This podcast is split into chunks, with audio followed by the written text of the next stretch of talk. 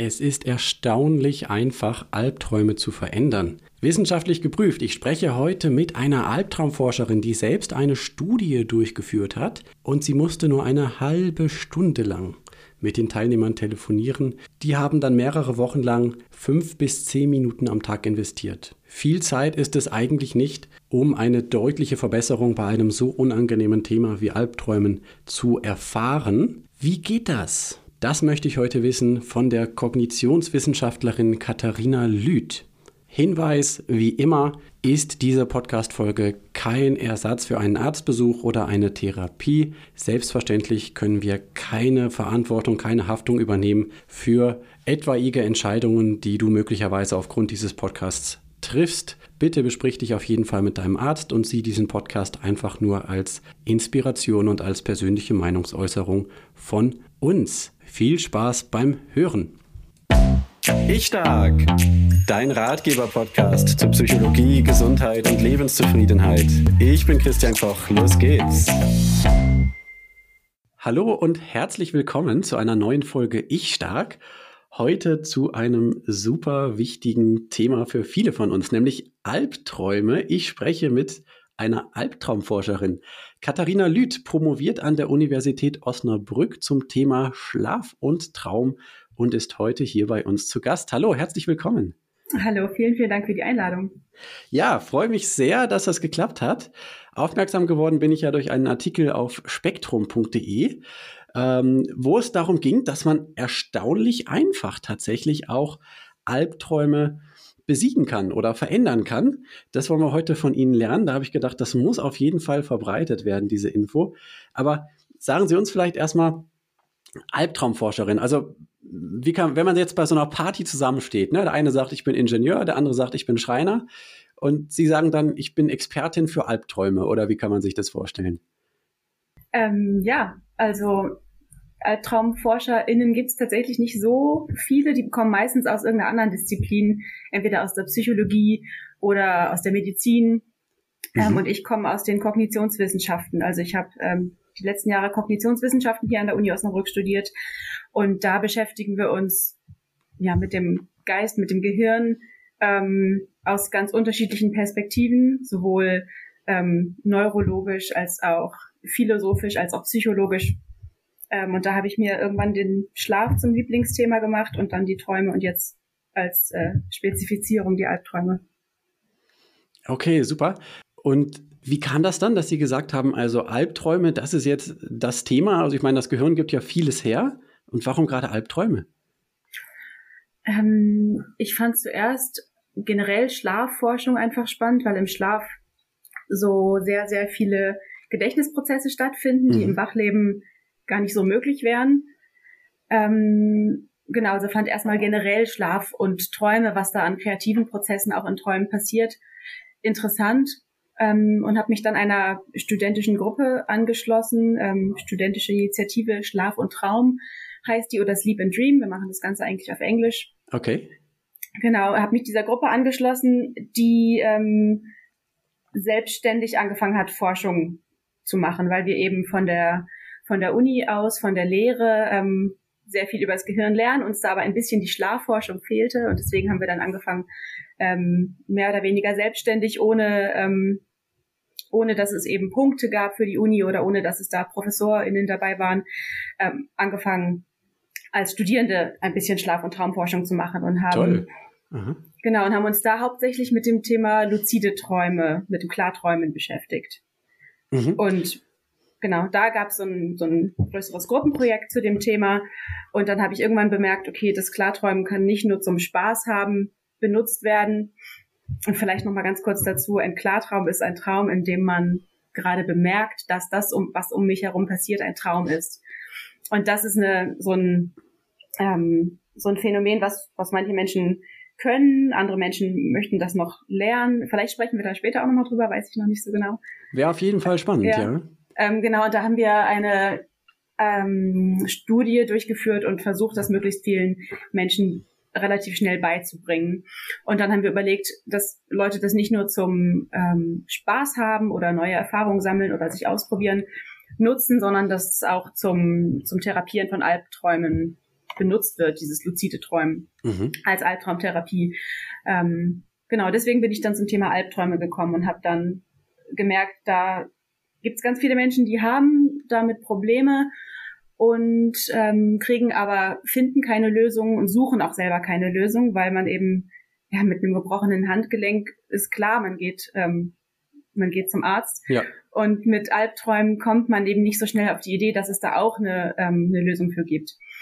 Ähm, und das würde ich ganz gerne ändern, weil da sehe ich auf jeden Fall eine sehr große ähm, Versorgungslücke quasi. Ja, absolut. Sie haben ja auch schon ähm, diverse äh, Artikel dazu auch online schon veröffentlicht und auch Studien mittlerweile. Eine st ganz interessante Studie letztes Jahr, wollen wir auf jeden Fall gleich drauf eingehen. Die hat auch so einen tollen Namen, finde ich. Ähm, Conquering Nightmares on the Phone. Also ja. eigentlich, wenn man es wörtlich übersetzt, äh, Albträume am Telefon erobern, könnte man sagen, oder? Ja, oder besiegen oder ähm, ja. genau. Ja, das, äh, da haben sie nämlich eine, eine Therapieform äh, mal ausprobiert, ob es nicht reicht, wenn man das relativ kurz am Telefon erklärt und haben tatsächlich da ganz erstaunliche Ergebnisse. Ähm, spannende Geschichte. Aber Sie haben jetzt schon einige wichtige Sachen gesagt. Ähm, ganz kurz möchte ich gerne noch mal darauf eingehen. Äh, Im Schlaf passieren wichtige Gedächtnisprozesse, haben Sie gesagt. Also mhm. manchmal können wir ja denken, Schlaf, naja, da ist halt eigentlich alles aus, da passiert nicht viel. Aber es ist genau andersherum, sondern im Schlaf passiert wirklich sehr, sehr viel, gerade im Gehirn. Ne? Und äh, wenn jetzt im Schlaf wichtige Gedächtnisprozesse passieren, könnte man direkt an der Stelle kurz einfügen, vor einer Prüfung die Nacht durchzulernen, ist eigentlich keine gute Idee, oder? Nein, auf gar keinen Fall, tatsächlich. Also wenn dann lieber noch das Buch irgendwie sich unter das Kopfkissen legen, einfach mit dem mit dem Glauben daran, dass es hilft.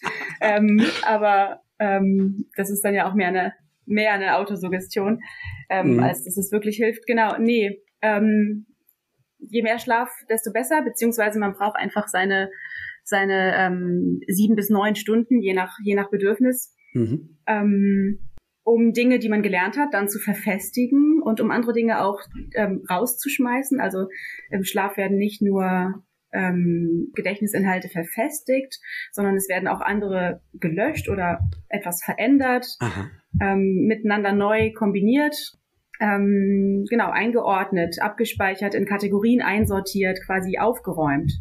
Und das ist dann ähm, wichtig für neue Sachen, die wir gelernt haben, Jetzt hatten wir gerade das Beispiel Klausur, also ähm, das wäre dann so, so Faktenwissen, also Sachen, die man einfach auswendig lernt. Aber es sind auch ähm, ja emotionale Inhalte, die wir, die wir nachts ähm, einordnen und dann in anderer Weise miteinander verknüpfen, mhm. ähm, besser verstehen und am nächsten Morgen ja etwas besser verarbeitet haben oder eingeordnet haben, verstanden haben auch und ganz selten vielleicht auch wirklich neue Erkenntnisse dabei rausgefunden haben. Ja, manchmal, manchmal erinnert man sich ja auch noch dran, dass einem im Traum was bewusst geworden ist. Ne?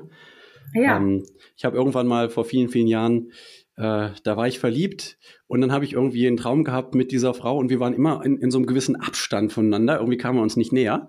Und äh, ich bin morgens aufgewacht und mir war bewusst, äh, das wird nichts. ja. äh, weil ich eigentlich vorher schon wusste, wir kommen uns nicht näher und der Traum hat es mir irgendwie nochmal bewusst gemacht.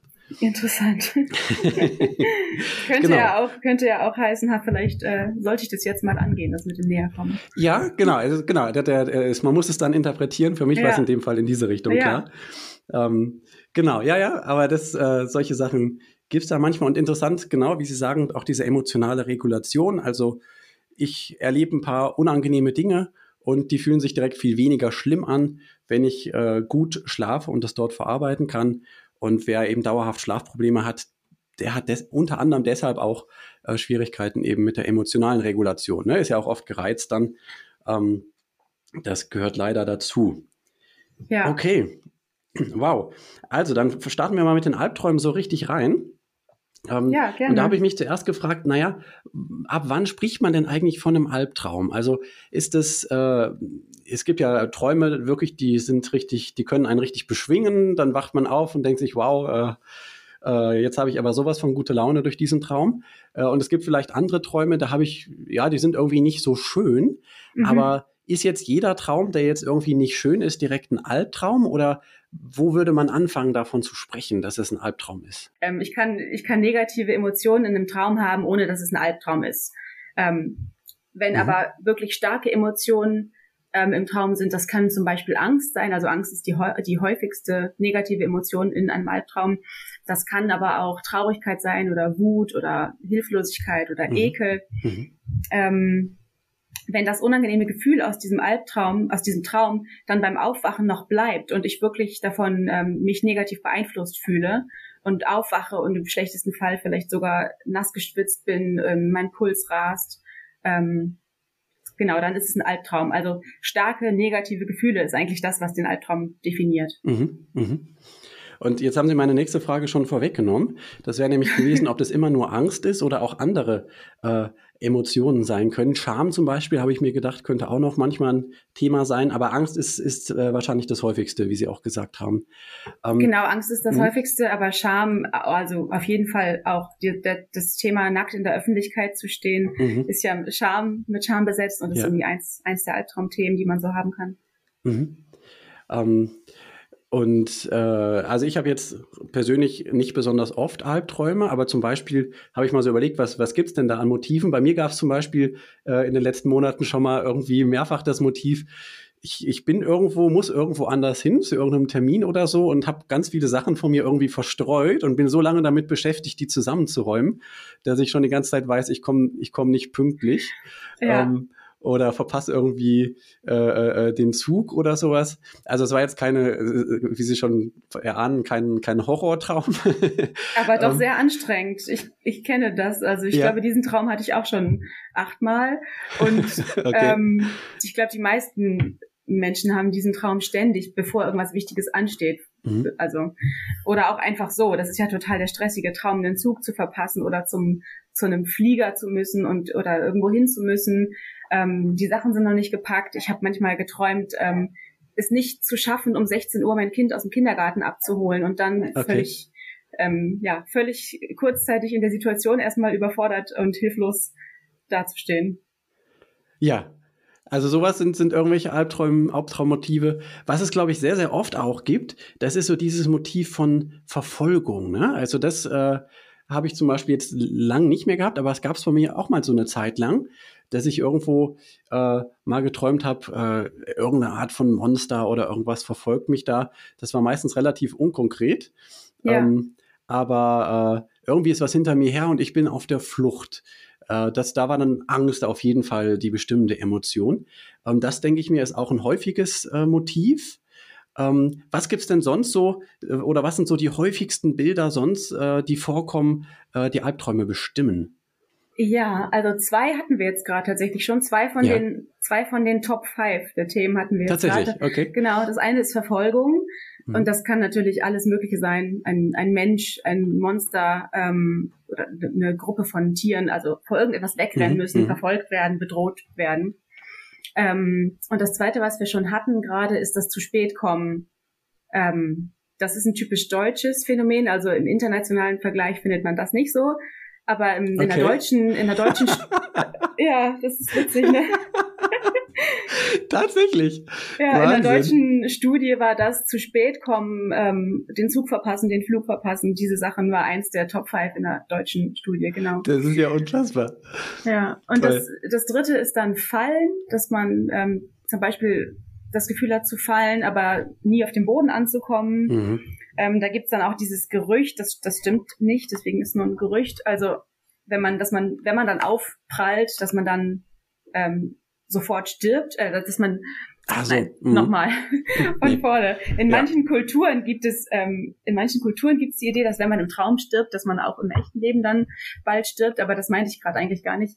Ich mhm. meinte eigentlich, dass ähm, das Beispiel Fallen, wenn man dann auf dem Boden ankommt und im Traum stirbt, dass man dann sofort aufwacht. Das stimmt nicht immer. Es gibt schon mhm. auch Menschen, die davon träumen, dann aufzukommen, aufzuprallen und dann tot zu sein. Ähm, Tatsächlich. Aber meistens ist das ähm, Fallen und im, im, Moment des Aufprallens wacht man dann auf. Meistens. Also man, man genau. kann wirklich träumen, tot zu sein. Das geht, ja. Das passiert, glaube ich, okay. nicht so oft wie das, das Fallen mit dem, mit dem Aufwachen dann zum Schluss. Als, mhm. genau, mhm. aber genau. Okay, also das Ver Verfolgung, äh, unpünktlich äh, fallen. Genau, dann gibt's noch ähm, das nicht weglaufen können, also gelähmt oh, sein. Mhm. Man möchte irgendwie rennen, vielleicht ist es auch kombiniert manchmal mit der Verfolgung im schlechtesten mhm. Fall, man wird verfolgt und, und kann nicht loslaufen. Man, die Bewegungen sind langsam, man ist irgendwie gelähmt, man kann sich nicht bewegen. Ähm, das kann, kann auch sehr, sehr unangenehm sein. Mhm. Kann, kann das, äh, das, das würde mich interessieren, auch damit zusammenhängen, in den Traumphasen ist doch so der größte Teil des Körpers tatsächlich bewegungslos, wenn ich das richtig verstanden habe. Irgendwo genau. so der Kopfbereich eigentlich, der kann sich noch bewegen. Also ich sag mal, man kann theoretisch mit den Zähnen knirschen oder sowas. Genau, Aber, die, die Augenbewegungen, die Augen mh. sind auch nicht gelähmt. Die Augen können sich mh. noch bewegen. Also wenn wir in der Traumwelt unsere Augen bewegen, bewegt sich quasi auch der, der tatsächlich im Bett liegende Augapfel. Mhm. Aber der Rest des Körpers ist gelähmt, genau. Deswegen können wir unsere Trauminhalte nicht ausagieren. Also das ist auch eine so ganz gute Funktion des Körpers. Mhm. Also sonst, äh, genau, wenn wir da jetzt äh, vom Weglaufen äh, träumen oder so, dann werden wir eben nicht dann aufstehen und tatsächlich laufen, äh, genau. sondern äh, im, im Bett liegen bleiben. So gesehen eigentlich ganz gut. Das kann aber sehr unangenehm werden, wenn man ähm, beim Übergang zwischen Schlaf und Wach, also morgens beim mhm. Aufwachen, wenn man dann eine Schlafparalyse hat, das mhm. heißt, mhm. ähm, das ist die Schlaflähmung, das passiert vielen, es ist auch überhaupt nicht gefährlich, es fühlt sich nur kurzzeitig ähm, schlecht an. Ähm, mhm. Das ist, wenn ein Teil des Gehirns noch schläft quasi, ein anderer Teil schon wach ist und man schon etwas mitbekommt von seiner Umgebung, man hört vielleicht schon was, ähm, ein Teil ist wach, man merkt irgendwie, ich möchte aufwachen und mich bewegen, man kann sich aber noch nicht bewegen. Mhm. Ähm, das ist dann die Schlafparalyse, die ist manchmal auch ähm, gepaart mit unangenehmen Traumbildern noch, weil man eben noch zum Teil schläft. Das ist dann unangenehm, ist aber meistens auch nach wenigen Sekunden wieder vorbei, weil okay. man dann aufwacht, genau. Das hatte ich jetzt Gott sei Dank noch nie, fühlt sich auch wirklich sehr hört sich unangenehm an. Also das möchte ich auch nicht genau. haben. ja, das haben einige haben das ganz oft, aber es ist wirklich nach 20 Sekunden auch wieder vorbei mhm. und man, mhm. man merkt irgendwann mit der Zeit, ah, okay, da ist es wieder, ist nicht schlimm, ich warte einfach ab, gleich ist es vorbei. Okay, man kann sich ein bisschen dran gewöhnen irgendwie. Ja. Ähm, ja, und könnte das, könnte das ein Zusammenhang sein mit diesem, dass man, wenn man, weil man sowieso vom Körper her gelähmt ist, dass man deswegen das auch träumt, man kann nicht weglaufen? Das kann sein. Also das, was mhm. der Körper so ähm, empfindet, spiegelt sich auch in den Träumen wieder. Aber es kann natürlich auch ähm, ja, bedeuten, dass mhm. man irgendwie darüber nachgedacht hat vor dem Schlafengehen, dass man irgendwas nicht kann, dass man sich irgendwie mhm. tatsächlich mhm. gelähmt fühlt wegen irgendetwas und sich das so thematisch eingebaut hat. Das kann auch mhm. sein. Okay, es kennt das ja, glaube ich, fast jeder irgendwie. Man träumt mal, äh, dass man vielleicht auch in einem Albtraum dann die Hand nicht bewegen kann oder so, obwohl man sich gerade vielleicht verteidigen will. Äh, und dann wacht man auf und stellt fest, man liegt schon die ganze Zeit auf der Hand drauf und die ist eingeschlafen. Ne? Das gibt's ja, ja auch. Ja, das stimmt. Genau, also ja, das ähm, kann auf jeden Fall sein, dass sich so körperliche Empfindungen oder auch Wahrnehmung wie Gerüche ähm, sich auch auf den Trauminhalt auswirken. Mhm, mh. Genau. Ähm, weil eben die entsprechenden Areale im Gehirn dann irgendwie aktiv sind, so ungefähr stelle ich mir das vor, und sich dann da alles verbindet. Genau, also ähm, wenn wir mh. etwas, wenn wir zum Beispiel etwas, wenn wir, ähm, wenn wir jetzt von einem Gesicht zum Beispiel träumen, dann ist ähm, auch das Areal, was für Gesichtserkennung zuständig ist, ähm, im Wachleben auch im Traum aktiv. Also mhm, okay. Genau, das zeigt auch so ein bisschen, dass Träume nicht so ähm, nicht so weit entfernt von von der Wahrnehmung sind. Also Träume sind quasi nicht so sehr wie eine Vorstellungskraft, sondern eher wie tatsächliche Wahrnehmung, weil das Gehirn mhm. in dem Moment tatsächlich das Gleiche macht, wie ähm, wenn es diese Aktion im Wachleben machen würde. Mhm. Wir hatten hier einmal die Schlafmedizinerin Kneginja Richter zu Gast. Die hat gesagt, ja. das ist wie so ein äh, sehr schneller äh, äh, Film auf einer großen Leinwand, so ungefähr. Ja. Also es ist sicherlich ein vereinfachtes Bild, aber ähm, also es, es hat sehr, sehr viel mit Wahrnehmung tatsächlich zu tun. Ja, ich glaube, ich würde es, ich glaube, mhm. ich würde es noch weiter, noch weiter ähm, weitergehen und sagen, wir sind in dem Bild, also vielleicht wie in einer Virtual Reality, dass wir wirklich ja. 3D in, in den Film eingetaucht sind. Mhm. Mhm, stimmt, ja. ich, ich bin ja wirklich Teil davon. Ähm, meistens im Mittelpunkt meines Traums, ja. Mhm. Okay. Ich glaube, wir hatten jetzt vier von den fünf äh, Hauptmotiven, oder? Genau, uns fehlt noch eins, ähm, habe ich auch gerade gedacht. Ich komme mal meinen Zwischenfragen dazwischen, aber macht nichts.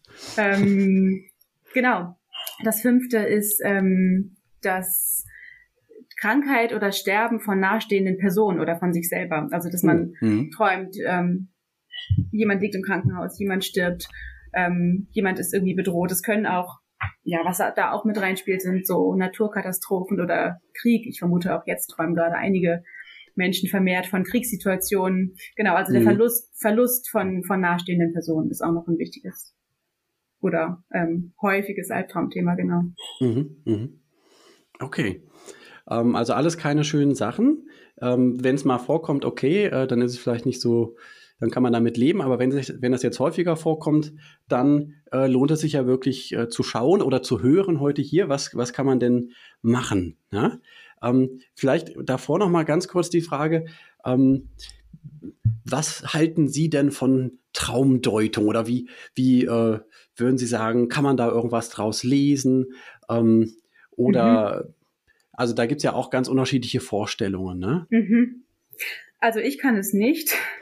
ähm, ich ähm, kann mir vorstellen, dass ähm, ja, PsychotherapeutInnen, TiefenpsychologInnen das wirklich, ähm, das wirklich ein bisschen besser können, wenn sie die Person schon sehr gut kennengelernt haben und Mhm. dann mit dieser Person auch ähm, Traumberichte du gut durchgehen können und überlegen können, was bedeutet das für mein Leben. Was, was aber auch die wirklich, ähm, wirklich nicht können, ist, ähm, dass ein, ein Bild aus einem Traum pauschal für alle Menschen jetzt für etwas steht. Also Ja. Mhm. es ist nicht mehr nicht mehr so wie von Freud angenommen, dass irgendwie ähm, jeder große Turm für einen Penis steht und jede Tunnelöffnung für eine Vagina. Mhm. Also so, da ging es ja relativ viel um Sexualität in, als Wunschbefriedigung in Träumen. Das ähm, kann man irgendwie wirklich nicht mehr so sehen, sondern ähm, man muss schon gucken, was ist für diese Person jetzt ein Haus. Bedeutet dieses Haus vielleicht ähm, einfach, dass der Wunsch da ist, ähm, ein Haus zu kaufen. ähm, genau. Mhm. Ja, ja. Okay. Ja, eine, eine ähm, Psychiaterin und äh, Schlafmedizinerin hat mir mal gesagt, also was eben äh, man wirklich nehmen kann von den Träumen, das ist eben zu schauen, was ist denn die Kernemotion, die am häufigsten vorkommt. Und, Mhm. äh, und dann kann man eben sagen, okay, das scheint eine Emotion zu sein, die für diese Person äh, irgendwie eine besondere Bedeutung hat, die häufig vorkommt und an der kann man dann auch arbeiten. Ja, also wenn man jetzt Ja. weiß, okay, es geht ganz oft um Angst, es geht ganz oft um Ekel oder so, ähm, das kann man für den therapeutischen Prozess wirklich nutzen. Und da geht es dann aber weniger um die konkreten Bilder. Mhm. Ja, ich denke auch, es sind auf jeden Fall ähm, so Indikatoren für, wie geht's dieser Person gerade, wie gestresst ist die Person gerade. Mhm, mhm. Ähm, wie, wenn ich jetzt zum Beispiel jede Nacht davon träume, dass ich einen ganz furchtbaren Streit mit meiner Mutter habe, dann ist es vielleicht ein Indikator dafür, dass ich äh, mal überlegen sollte, habe ich da eigentlich irgendwie was Ungeklärtes? Sollte ich das vielleicht mal ansprechen? Mhm. Ähm, kann aber auch sein, dass ich eigentlich einen Streit mit jemandem ganz anderen habe, aber mit meiner Mutter gerade telefoniert habe und deswegen mein Gehirn zusammengewürfelt hat Ja, ähm, und da eigentlich gar kein Wahrheitsgehalt dran ist. Aber Ja. es zeigt auf jeden Fall, genau, mit, mit was man sich im Wachleben so beschäftigt ähm, und dann eben abstrahiert und verschlimmert in einem Albtraum. Mhm. Genau, es ist, äh, ich habe auch oft den Eindruck, mein Gehirn nimmt so alle Eindrücke, die irgendwie da sind und drückt einmal auf Mischen Ja, und dann genau. kommt irgendwas raus. okay, also dann lass uns mal gerne zukommen. Sie haben ja auch selbst eine Studie gemacht, habe ich eben schon gesagt. Äh, äh, äh, Albträume äh, erobern, nee, wie hatten Sie gesagt, wenn man es übersetzt? Albträume am Telefon besiegen, würde ich sagen. Richtig, besiegen, ja, äh, noch besser eigentlich. Ähm, ähm, manche Gamer denken vielleicht bei Conquering an Command and Conquer, erobern und ja, besiegen ist es dann auch, ne? Genau. Ja. Okay, und ähm, da geht es ja um einen Therapieansatz, IRT abgekürzt. Ähm, Imagery Rehearsal Therapy. Spreche ich das halbwegs richtig aus? Wie würden Sie es aussprechen? Ja, Imagery Rehearsal Therapy. Rehearsal. Okay. Genau. Und das steht erstmal wofür? Also wir können es ja erstmal ähm, wörtlich übersetzen. Das würde heißen ähm, Imagery, also vorgestellte Bilder. Ähm, Mhm. Also meine Imagination, genau, Bilder, die ich mir aktiv vorstelle. Ähm, Rehearsal, also Übung, wie so eine, ähm, wie so Ah. eine, eine Theaterprobe wird auch Rehearsal genannt. Ah, okay. Ähm, Mhm. Also Probe und Übung oder auch ähm, genau Training. Ähm, Therapie ist klar, Therapie. Ja. Und die ähm, bei dieser Übung geht's ähm, darum, durch bildliche Vorstellungskraft ähm, äh, positivere Bilder einzuüben und dann dadurch dem Gehirn quasi beizubringen, ähm, sich im, im Fall von einem Albtraum nach Lösungen umzugucken, statt ähm, mit, mit, mit noch mehr Panik und Weglaufen zu reagieren. Mhm. Aber das klingt jetzt vielleicht ein bisschen zu abstrakt. Vielleicht ähm, erkläre ich einfach die drei Schritte. Das ist nämlich eigentlich, eigentlich ganz sehr einfach. Sehr gerne, sehr gerne, denn das ist ja das Erstaunliche, dass man einfach nur diese drei Schritte eigentlich kennen muss und da kann man es ja. eigentlich schon selbst machen zu ja, Hause. Genau. Das finde ich so faszinierend. Genau, also es sind drei klare Schritte. Und genau. Äh, äh, äh, die gehen wie? Das erste ist, glaube ich, eher so ein Analysieren oder gucken, was ist da, ne? Das erste ist erstmal aufschreiben. Also mhm. man nimmt sich einen Albtraum, das muss nicht der aktuellste sein, das kann auch irgendeiner sein, der immer wieder kommt, muss aber auch nicht, kann einer sein, der lang her ist. Ähm, oft wird mit einem aktuellen gearbeitet. Ähm, man schreibt einfach einen Albtraum, so wie er war, auf mit ähm, Stift und Zettel. Mhm. Ähm, und Entschuldigung, da hake ich direkt mal kurz ein, ähm, weil ich mich das gefragt habe in der Vorbereitung. Geht das nur mit Albträumen, die immer wieder kommen?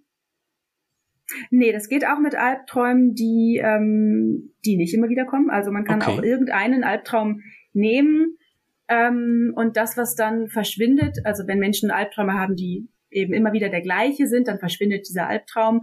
Mhm. Ähm, es verschwindet aber auch einfach insgesamt das, das Produzieren von Albträumen oder die, die, der Grad an Unangenehmheit beim, beim Albträumen. Also es wird insgesamt einfach weniger beängstigend, weniger unangenehm. Ähm, genau, weil einfach insgesamt das Gefühl von dem Traum hilflos ausgeliefert sein verschwindet. Also mhm, es funktioniert mhm, sowohl für, für Wiederkehrende als auch für unterschiedliche, genau. Ich kenne eine ist ja noch, Person, noch die besser, hat, als ich dachte. Toll. Ja, manche mhm. Menschen haben einfach Albträume, aber jede Nacht eine ganz neue Story, die überhaupt gar ja. keinen Zusammenhang zueinander haben. Mhm. Okay, genau. man nimmt also irgendeinen Albtraum, den man gerade hatte, schreibt den auf. Genau. Und im zweiten Schritt schreibt man diesen Albtraum um. Das mhm. bedeutet, man, ähm, man, man ist quasi Regisseur eines Theaterstücks und schreibt einen neuen Inhalt. Also man nimmt sich diesen Traum und guckt, okay, wo wird es gruselig, ähm, wo sind die negativen Emotionen? Da fängt man an, eine neue Geschichte zu schreiben. Mhm. Und das, diese neue Geschichte, die darf auch sehr unrealistisch sein, denn in Träumen passieren ja auch unrealistische Dinge. Ach was. Ähm, ich kann also zum Beispiel einfach schreiben, ich ziehe einen Zauberstab aus der Hosentasche und verwandle meinen ähm, gruseligen Verfolger in einen Teddybären. okay. Genau. Ähm, das kann kreativ sein, das kann, ähm, das kann sein, ich klopfe bei einer Haustür in der Nähe und frage um Hilfe.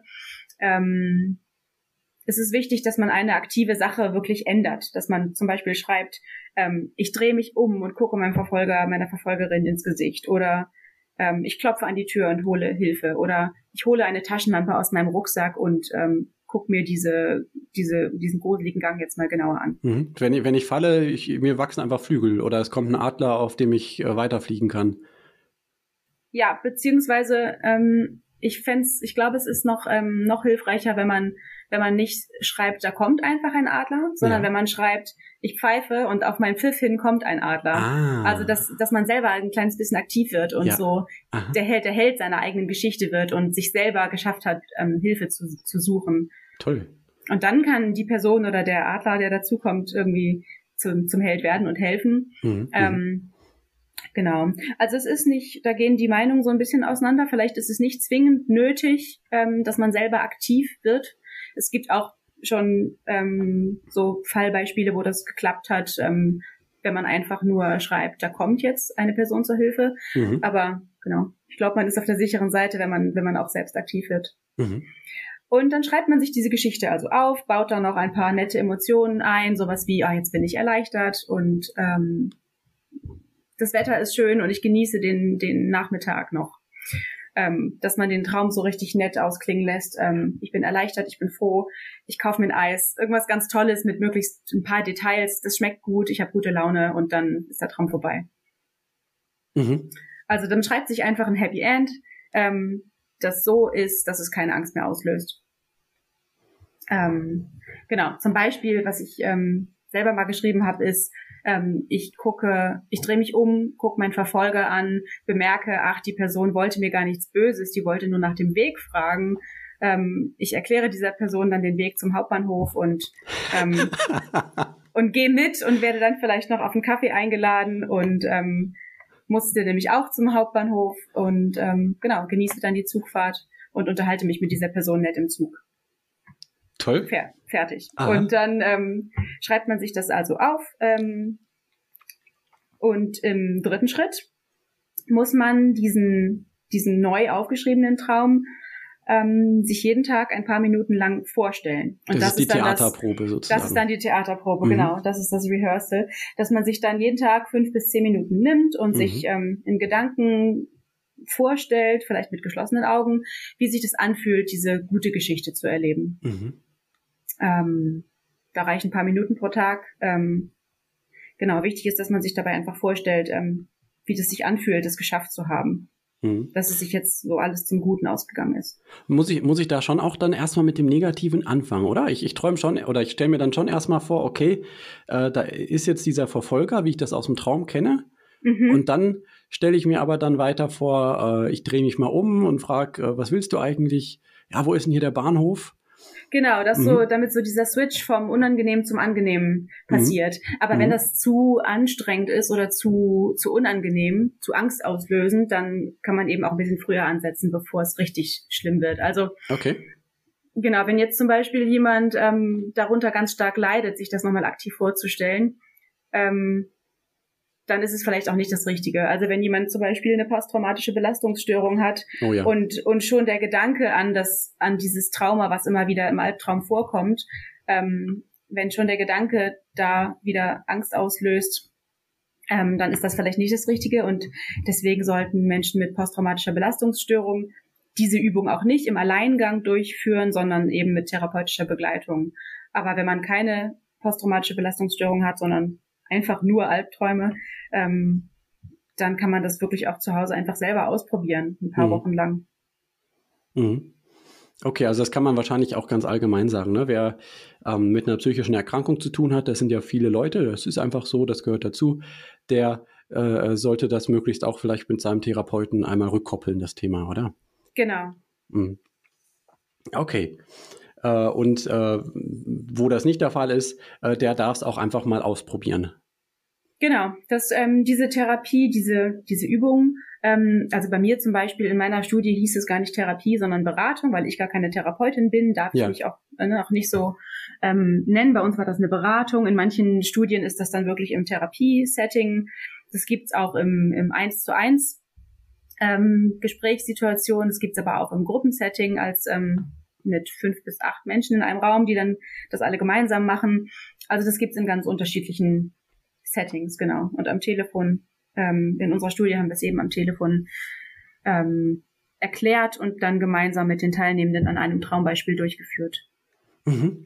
Genau, wie, wie, wie erzählen Sie uns da mal ein bisschen, nehmen Sie uns mal ein bisschen mit in die Welt der Forschung. Wenn wir jetzt schon mal jemanden hier haben, der gerade so eine Studie, oder was heißt gerade, letztes Jahr ist sie veröffentlicht worden, also ich nehme an, 2020 wahrscheinlich haben Sie es durchgeführt, oder? Ja, 2019. 2019 sogar, okay.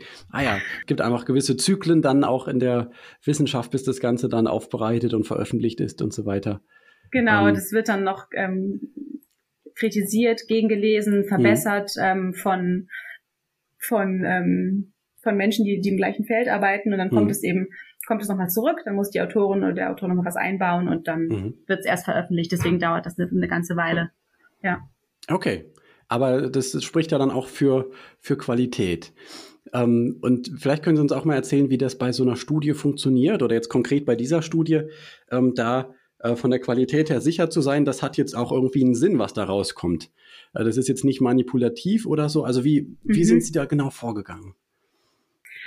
Also wir haben ähm, geguckt, was haben andere ähm, Arbeitsgruppen auf dem Bereich schon schon gemacht, schon veröffentlicht, ähm, mhm. schon rausgefunden, ähm, haben dann versucht, ähm, nicht gleich alle Variablen zu verändern, sondern nur eine. Also wir ja. haben zum Beispiel die Therapie an sich, diese Übung haben wir gar nicht gar nicht verändert, sondern wir haben den Ablauf genau so gemacht, wie andere damit eben schon gute Erfahrungen gemacht haben. Und was wir verändert haben, ist das Setting. Ähm, wir haben ähm, genau, wir haben es zum ersten Mal per Telefon Beratung gemacht. Ähm, und wenn wir jetzt zum Beispiel ähm, schon wissen, dass es in der Gruppentherapie, in der Einzeltherapie oder es auch schon als ähm, internetbasiertes Training funktioniert, ähm, gehen wir davon aus, dass es auch als Telefontraining funktioniert. Ähm, und dann haben wir aber die, den Inhalt der Übung gleich gelassen. Das heißt, wenn wir jetzt zum Beispiel rausgefunden hätten, also wenn wir jetzt zum Beispiel sowohl das Setting, also das Telefon, als auch die, den Inhalt, was wir da genau erklären, wenn wir jetzt beides geändert hätten und dann rausgefunden hätten, es funktioniert nicht, wir haben den Menschen nicht helfen können, mhm. dann hätten wir gar nicht schlussfolgern können, woran es, ob es am Setting oder am Ablauf der Therapie mhm. gelegen ja, hat. Stimmt. Mhm. Und so haben wir nur eine Variable verändert, nämlich ähm, das Setting und haben rausgefunden, dass es auch in diesem Setting funktioniert. Mhm. Ähm, genau und haben eben mit anderen Studien verglichen, sind da ähnliche Zahlen bei rausgekommen, sind da ähnliche ähm, Effektstärken bei rausgekommen. Ähm, ja, es ist eben auch, genau, wichtig zu gucken, ähm, zeigen die Ergebnisse in die gleiche Richtung wie andere Studien oder nicht. Und wenn es nicht in die gleiche Richtung zeigt, mh, hm, dann kann man das auch trotzdem publizieren, aber dann ist da ein Punkt, wo weitere Forschung nötig ist. Mhm, mh, mh. Genau. So dieses, wo man ja auch versucht, sich selbst oder sich gegenseitig zu widerlegen, sagt man ja immer, das ist sowas, was Wissenschaft auch auszeichnet, ne? Genau. Ähm, um wirklich nach und nach an den Punkt zu kommen, wo man weiß, okay, das, das ist jetzt wirklich gesicherte Erkenntnis. Okay, und also Sie haben gesagt, ein, eine Variable haben Sie verändert, nämlich Sie haben das Ganze per Telefon gemacht. Sie haben mhm. also irgendwie Teilnehmer gewonnen und ich glaube, Sie haben das auch selbst gemacht, auch mit denen zu sprechen. Genau, ich habe mit ähm, 28 Menschen telefoniert. Okay, das haben alles die gemacht. Mhm. Genau, ich habe das ähm, im Rahmen meiner Masterarbeit gemacht. Also ich war ah. zu dem ah. Zeitpunkt selber auch noch äh, Studentin. Okay. Habe den Leuten das auch gesagt, so das ist kein ärztlicher Rat und keine Psychotherapie, es ist nur eine Beratung. Mhm.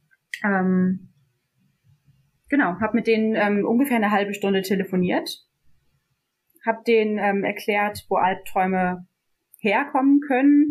Also um denen am Anfang einmal so einen Überblick zu geben, was, was sind das Albträume, woran kann es liegen, dass man zu viele Albträume hat. Mhm. Ähm, was bedeutet es auch nicht? Viele Menschen haben direkt Angst, dass wenn sie Albträume haben, dass das dann immer bedeutet, dass sie auch an der psychischen Krankheit leiden, dass sie mhm. also mhm. vielleicht depressiv sind, vielleicht eine Angststörung haben. Aber es ist gar nicht immer so. Also Albträume können auch einfach ganz für sich ähm, stehen, ohne dass man noch eine Begleiterkrankung hat. Okay. Also mhm. am Anfang des Telefonats haben wir erstmal so ein paar Grundlagen zum Thema Albträume geklärt. Mm, dann habe ich diese drei Schritte, aufschreiben, umschreiben, einüben, erklärt und dann haben wir überlegt, ähm, mit welchem Traum den, den Teilnehmenden einfiel, wir das einmal machen können. Und da haben dann die, die Teilnehmenden mir einen Traum erzählt ähm, mhm. Dann habe ich die gefragt, okay, wo könnten wir denn jetzt ansetzen? Was, an welchem Punkt verändern Sie jetzt den Traum und was fällt Ihnen ein? Was könnten Sie stattdessen machen? Also Okay, also so Sie, Sie haben das nicht vorgegeben, jetzt machen Sie mal das und das, sondern das war schon weiter die Idee der Leute selbst. Genau, ich habe denen mhm. eigentlich nur die Fragen gestellt. Mhm. Einigen Leuten ist tatsächlich überhaupt nichts eingefallen. Mhm. Dann habe ich denen eine kleine Hilfestellung gegeben. Zum Beispiel mhm. sowas wie, mh, hm, könnten Sie sich vielleicht vorstellen, äh, sich umzudrehen und die verfolgende Person anzusprechen. Mhm. Oder genau. Ähm, da gab es dann mal so einen kleinen Vorschlag von mir, aber die meisten ähm, sind da selber drauf gekommen. Und dann, ja, habe ich mir, haben wir da manchmal gemeinsam, wenn es geht, eben alleine, ähm, die Geschichte weitergesponnen. Die Menschen haben sich das schon währenddessen ein bisschen aufgeschrieben, haben dann nochmal überlegt, kann ich mir das ist das etwas, womit ich so zufrieden bin? Kann ich mir vorstellen, die nächsten Tage mir diese Geschichte, die ich jetzt hier in Stichworten schon stehen habe, kann ich mir vorstellen, die die nächsten paar Tage, ähm, zwei Wochen tatsächlich sogar, also 14 Tage immer wieder vorzustellen. Mhm. Ähm, genau. Und dann gab es nur noch die Vereinbarung, machen Sie das mal jetzt bitte 14 Tage lang, jeden Tag. Ähm, wenn dann alles gut ist, können Sie entweder schon aufhören. Sie können aber auch direkt den Albtraum äh, mit einem anderen Albtraum die gleiche Sache weitermachen. Also nach zwei Wochen okay. sich wieder einen Albtraum nehmen, aufschreiben, umschreiben, einüben. Genau. Sodass dann, bis ich mit denen acht Wochen später wieder telefoniert habe, ähm, manche Leute sogar vier Träume umgeschrieben haben. Oh, wow. Zwei Wochen ist ja auch ganz schön kurz, habe ich mir gerade gedacht, ne? Und das reicht aber schon, dass da schon so eine Wirkung ist. Okay. Ja, ja, für einige Menschen war das tatsächlich überhaupt ähm, gar nicht nötig, das nur mit noch mehr Träumen zu machen als mhm. mit dem einen, weil relativ am Anfang schon so ein bisschen der Switch kam von, oh Gott, scheiße, ich weiß nicht, was ich machen soll, zu, aha, ich habe da eine Methode gelernt, die kann ich anwenden, jetzt habe ich da was, was ich machen kann, ähm, ich kann mir selber helfen. Ähm, und das Problem ist dann bei einigen relativ schnell vom Tisch tatsächlich. Mhm, mh. Also das ist, ich bin ja völlig begeistert. Das ist ja noch, also alles noch besser, als ich dachte. ähm, wunderbar. Ähm, ja, was, was mich auch ähm, begeistert hat, ist, dass ähm, ich das machen konnte. Also, mhm. dass ich das denen erklären konnte und ich habe eben nicht Psychologie und nicht Medizin ja. studiert. Ähm, das hat einfach gezeigt, dass es super simpel ist, dass das mhm. wirklich jeder, ähm, an, dass das jeder, jeder selbst lernen kann. Und da würde, glaube ich, irgendwie auch eine, eine, eine Broschüre reichen, wo das in den drei Schritten draufsteht. Ähm, mhm. Genau, das ist so ein, so ein Traum von mir, dass am Ende auch irgendwie in Arztpraxen vielleicht ähm, auf der Zeit, auf der, auf dem Auslagetisch von Broschüren, von Zeitschriften ähm, das liegt und Leute sich das durchlesen können und es dann einfach ausprobieren. Ja, Sie haben schon mal in einem Artikel bei Perspective Daily das Ganze durchgespielt und gesagt, ah, das ist so eine tolle Methode und äh, die meisten Ärzte, Ärztinnen kennen es gar nicht. Und auf welchen Wegen kann es gehen, dass sich das verändert? Ne? Mhm. Ähm, dass, äh, dass wirklich so dieser besonders effektive Ansatz dann auch sich äh, verbreitet. Ja. Broschüren könnten ein, eine Hilfe dabei sein, ja. Okay. Und was, was waren denn jetzt genau die Ergebnisse von dieser Studie? Also, oder was heißt genau? Sie haben natürlich, das kann ich auch unten drunter verlinken. Der Artikel ist auf Englisch äh, kostenfrei äh, verfügbar online. Ähm, ja. Und da kann man das Ganze auch nachlesen. Ähm, ähm, also da können wir jetzt nicht alle Zahlen und so weiter nennen, aber vielleicht können Sie mal kurz zusammenfassen, was, was war für Sie das Ergebnis? Was hat diese Studie jetzt herausgefunden? Mm, also bei uns haben von den 28 Menschen, die mitgemacht haben, haben 18, also ähm, ungefähr zwei Drittel, mhm. ähm, nach acht Wochen angegeben, dass sie weniger Albträume haben als vorher und 17, also auch nur einer weniger, ähm, dass sie weniger, nicht nur eine geringere Albtraumhäufigkeit haben, sondern sich auch weniger durch diese Albträume belastet fühlen, also insgesamt einen niedrigeren Leidung, Leidensdruck haben. Mhm. Genau, also so ganz grob könnten wir sagen, dass wir, dass wir ähm, zwei Drittel dieser Menschen ähm, von, ihren, von ihrem Albtraumleiden ein Stück weit befreit haben oder auch ganz befreit haben. Toll. Also, wenn man sich das echt nochmal überlegt, ne, Sie haben gesagt, eine halbe Stunde haben Sie mit denen telefoniert und das einmal eintrainiert. Und dann haben die acht Wochen lang das fünf bis zehn Minuten am Tag gemacht. Mhm. Viele haben es gar nicht acht Wochen gemacht, sondern mhm. nur zwei, drei Wochen. Ähm, aber bei denen hat sich eben trotzdem ähm, genau was verändert. Und dann gibt es schon so einen dramatisch guten Effekt. Also das äh, ist ja wirklich faszinierend. Klasse. Ja. Mhm. Ähm, und, und jetzt für diese, für diese anderen, ich meine, Sie haben sich jetzt viel damit beschäftigt, also die, bei denen das jetzt nicht diesen Effekt hatte, ist, aber da ist es auch nicht schlimmer geworden, oder? Ich glaube, bei einer Person ist es schlimmer geworden. Okay. Die hat ähm, aber auch berichtet, dass sie in der Zwischenzeit noch ähm, psychische Probleme bekommen hat ähm, und dann eine Therapie angefangen hat. Mhm. Also mhm. genau, manchmal interagieren da auch noch ähm, Änderungen im Wachleben mit ähm, für manche Menschen ist es dann auch einfach die bessere Idee, doch eine Therapie anzufangen mhm. und über alles, was im Wachleben wirklich gerade schlimm ist, mhm. mal zu sprechen. Mhm. Genau, also im echten Leben gibt es immer viele Variablen. Ne? Das muss jetzt nicht unbedingt an, an, der, an ihrer Beratung liegen, dass es da schlimmer geworden ist. Ne? genau.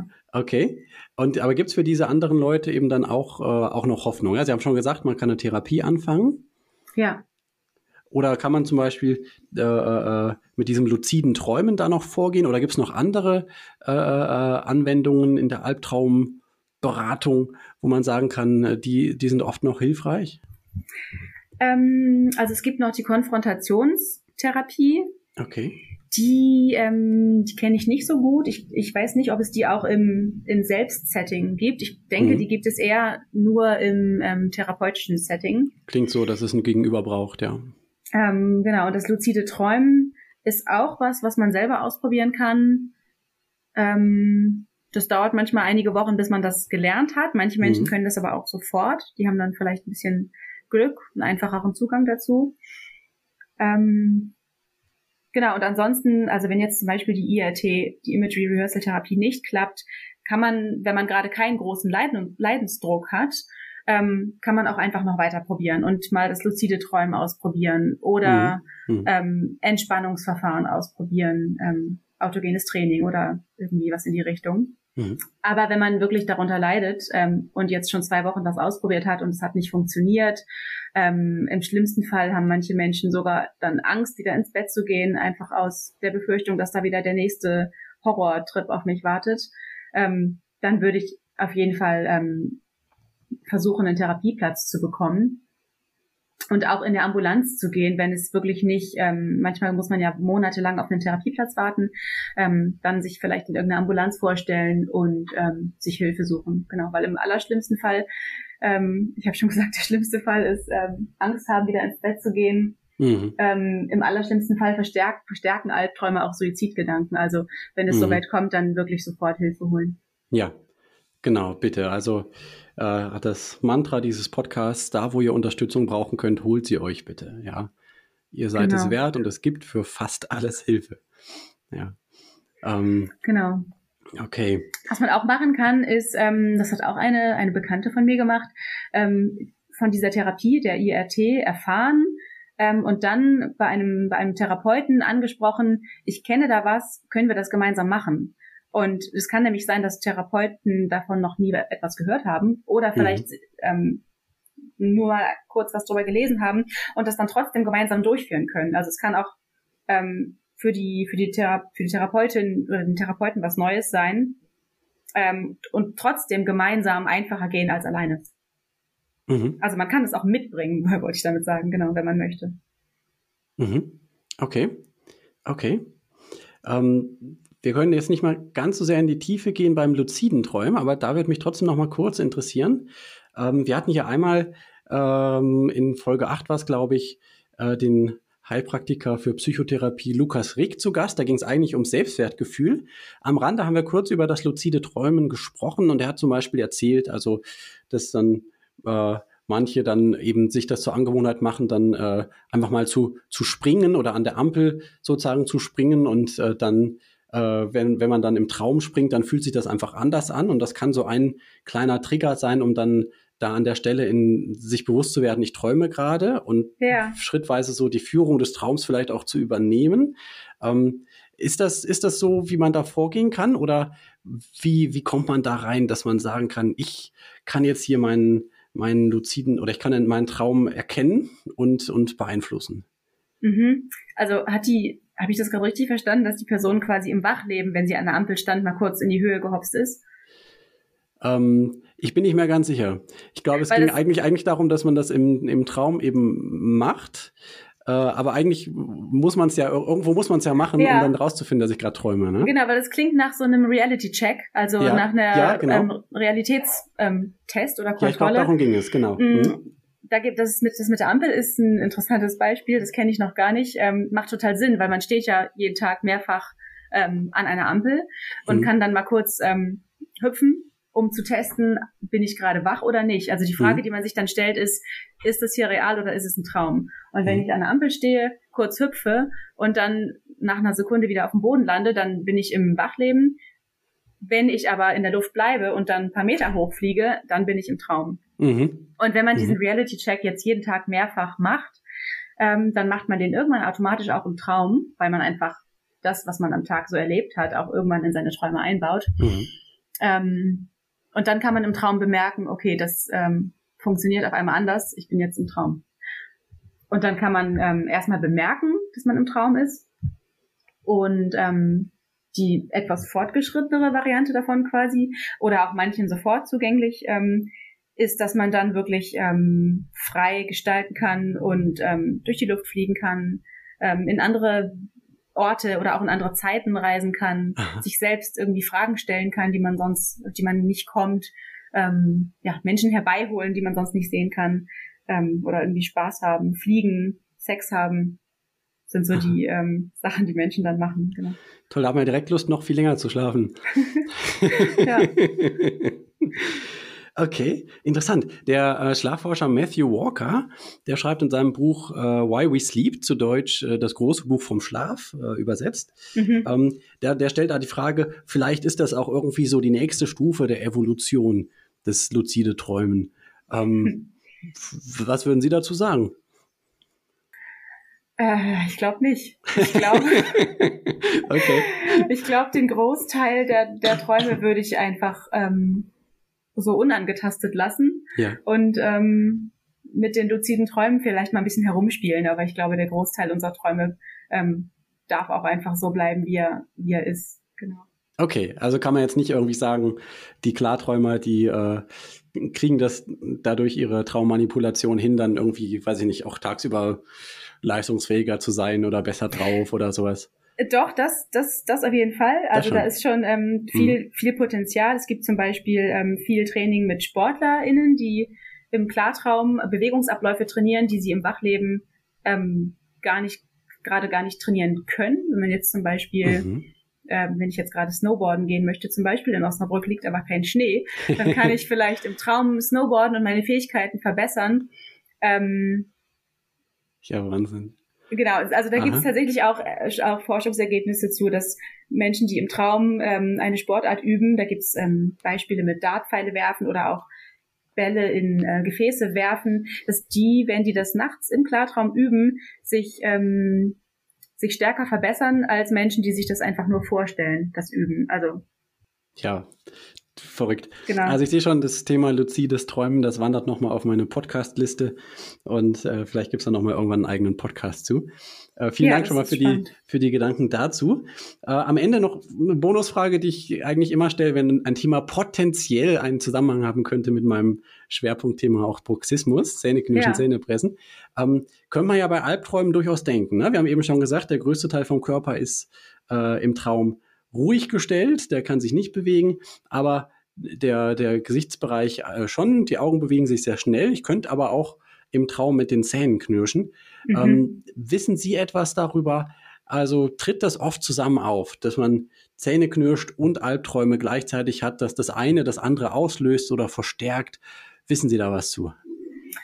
Ähm, ich kenne dazu keine, keine Literatur, mhm. aber ich kann mir vorstellen, dass es zusammen auftritt. Ähm, nicht unbedingt, weil das eine das andere beeinflusst, sondern weil beide Sachen, denke ich, sehr viel vom Stress ausgelöst werden. Also viel Stress ja. ähm, mhm. beeinflusst die Albtraumhäufigkeit und Stress beeinflusst auch die Bruxismushäufigkeit. Mhm. Deswegen gehe ich mal davon aus, dass das ähm, dass das oft gemeinsam vorkommt, aber ich weiß nichts darüber, ob das eine das andere wirklich beeinflusst. Mhm. Genau. Okay, ja genau. Es gibt auf jeden Fall auch, äh, denke ich, große Übereinstimmungen im Patientenkollektiv. Äh, mhm. Äh, als ich so gelesen habe, auch Albträume, ne, was sind da auch, sage ich mal, Risikogruppen in Anführungsstrichen. Ne? Da geht es auch um Depression, um Angst, um posttraumatische Belastungsstörungen. Da treten Albträume genau. besonders oft auf. Und das sind alles auch Dinge, äh, die äh, auch bei Bruxismus als Risiko äh, ja. oder Risikofaktoren mit, äh, mit zu finden sind. Ne? Also ähm, könnten ähnliche Dinge tatsächlich zugrunde liegen, wie Sie das auch gerade vermuten, kann ich mir auch gut vorstellen. Ja. Okay, ja, danke. Das frage ich einfach immer ab, weil ich die Chance nutze, da schrittweise immer wieder ein bisschen was dazu zu lernen. Ja, Super. ist gut. Okay.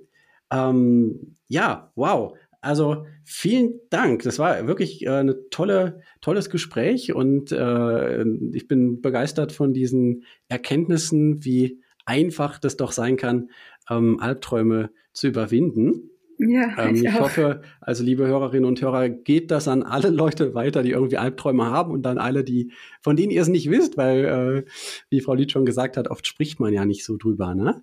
Also einfach mal in die Familien-WhatsApp-Gruppe posten und vielleicht äh, kommt in acht Wochen von jemandem zurück. Vielen Dank, du hast mein Leben verbessert. Ähm, genau. Ja, also helft uns gerne, das Thema zu verbreiten, insbesondere der Frau Lüth natürlich. Ich bin ja auch nur ein bisschen ein Medium sozusagen. Vielen, vielen Dank. Gibt es noch zum Ende was, wo Sie sagen, das, äh, das wäre nochmal jetzt so eine Art Abschlussbotschaft oder das hat jetzt noch gefehlt? Was wollen Sie noch loswerden? Hm. Ah, das ist eine schwierige Frage. ähm, ähm, vielleicht, ähm, vielleicht so ein bisschen zukunftsträchtig oder auch schon realitäts, äh, also aktuell, ja. ähm, vielleicht noch die, ähm, eine Empfehlung. Es gibt ähm, eine App, auch gegen Schlafstörungen, mhm. die man sich ähm, mittlerweile auch ähm, vom Arzt verschreiben lassen kann. Und dann bezahlt die Krankenkasse diese App und nicht man selber. Mhm. Ähm, okay. Genau. Das ist die App ähm, Somnio, die hilft gegen Schlafstörungen, gegen Insomnie. Und ähm, mit denen werden wir auch ähm, zusammenarbeiten und versuchen, da ein Albtraum ähm, mit reinzubasteln. Ah, super, super. Okay, sehr schön. Werde ich auch unten drunter verlinken, Somnio.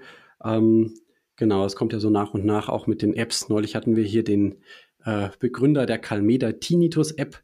Lohnt sich auch in das Interview nochmal reinzuhören. Ähm, mhm. Und man kann ja tatsächlich über diese Apps auch viel erreichen. Da gibt es ja auch tolle Studienergebnisse zu. Okay, genau. super. Gerade bei Schlafstörungen, man kann über das Verhalten eine Menge machen. Mehr als man im Allgemeinen so denkt. Lohnt sich. Okay, super. Vielen Dank. Vielen Dank ähm, Ihnen. Hat mir Spaß gemacht. Ich habe viel gelernt und äh, freue mich, äh, diese Folge jetzt hier im Ich Stark Podcast mit dabei zu haben. Äh, Ihnen weiter viel Erfolg für diese spannenden Geschichten, die Sie so machen und für Ihre Promotion viel Erfolg natürlich. Vielen Dank. Ähm, dann bin ich mal gespannt, was man so in den nächsten Jahren noch von Ihnen hört und liest. Ja, danke. Vielen Dank Ihnen. Das war spannend. Danke, das freut mich. Also, alles Gute. Ciao, ciao. Ciao. Ich stark.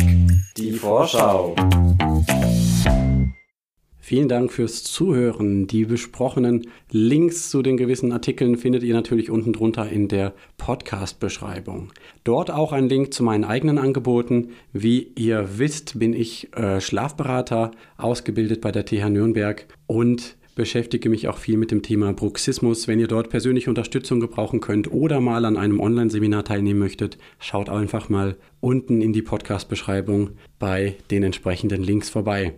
Unter anderem habe ich auch endlich den Blogbeitrag geschrieben zum Thema Sport und Schlaf, den ich ja schon im Interview mit der Sportmedizinerin Ursula Manunzio angekündigt habe. Den Link dazu findet ihr auch unten drunter in der Podcast-Beschreibung.